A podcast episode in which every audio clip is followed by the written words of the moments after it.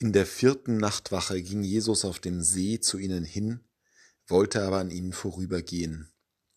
Als sie ihn über den See gehen sahen, meinten sie, es sei ein Gespenst und schrien auf. Was für eine spektakuläre Erzählung. Jesus geht über den stürmischen See. Die wilden Wogen und der Sturm können ihm nichts anhaben. Er geht über das Wasser.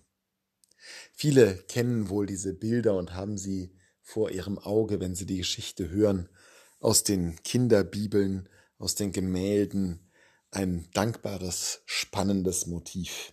Da ist richtig was los. Da geht es nicht nur um fromme Reden, sondern da ist wirklich was angesagt, was passiert. Wenn der Evangelist Markus uns diese Geschichte berichtet, Worum geht es ihm dabei? Geht es um Hokuspokus? Geht es darum, hier Geschichten zu erzählen, die scheinbar unwirklich sind, die mit unseren Erfahrungen in der Welt nicht übereinstimmen? Was genau wollten die Evangelisten überhaupt, wenn sie berichtet haben, wie Jesus kurz vor dieser Erzählung die Brote vermehrt, wie er Kranke heilt, wie er die verschiedensten Wunder vollbringt. Eine Hinweis kann uns sein, wenn wir sehen, wie Wunder auch benannt werden im Originaltext. Da wird nicht so sehr das Wort Wunder verwendet, sondern sehr viel häufiger das Wort Zeichen. Es sind Zeichen, die Jesus tut. Und das ist eben ein fundamentaler Unterschied zu dem Hokuspokus-Verständnis, was man vordergründig haben könnte. Es geht vielleicht gar nicht so sehr darum, dass hier die Logik der Welt, die Naturgesetze, das, was für uns in Stein gemeißelt und unveränderbar ist, plötzlich ausgehebelt wird. Es geht darum, dass hier Zeichen geschehen. Und Zeichen deuten ja auf etwas hin. Zeichen dienen dazu, einen Weg zu finden oder etwas zu erklären. Und diese Wundertaten Jesu sind eben Zeichen.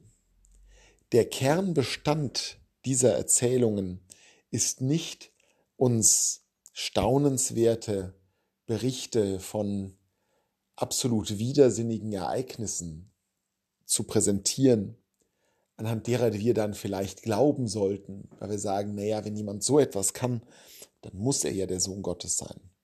Darum geht es nicht. Es geht darum, dass diese Wundertaten etwas bezeichnen, dass sie auf etwas hinweisen und etwas klar machen. Und in diesem Fall des Bezwingens der Naturgewalten von Wasser und Wind in diesem Fall ist damit doch eines ganz offensichtlich ausgesagt. Das, was der Evangelist Johannes berichtet aus den Abschiedsreden Jesu, wo Jesus sagt, Fürchtet euch nicht, habt Mut, ich habe die Welt besiegt. Diese Worte aus dem Johannesevangelium bedeuten nichts anderes als das, was uns Markus in der Erzählung vom Gang auf dem See berichtet. Es sind genau die gleichen Aussagen, nur in unterschiedliche Aussagen Kleider gehüllt. Fürchtet euch nicht, ich habe die Welt besiegt. Was die ängstlichen Jünger im Boot hier erkennen sollen, ist, dass es ein Urvertrauen geben kann, dass da jemand ist, der sich nicht aus der Ruhe bringen lässt, auf den sie immer zählen und bauen können, dass er alles besiegt. Da ist einer, der selbst den schlimmsten Naturgewalten problemlos, ohne darüber nachzudenken, trotzen kann. Er hat die Welt besiegt.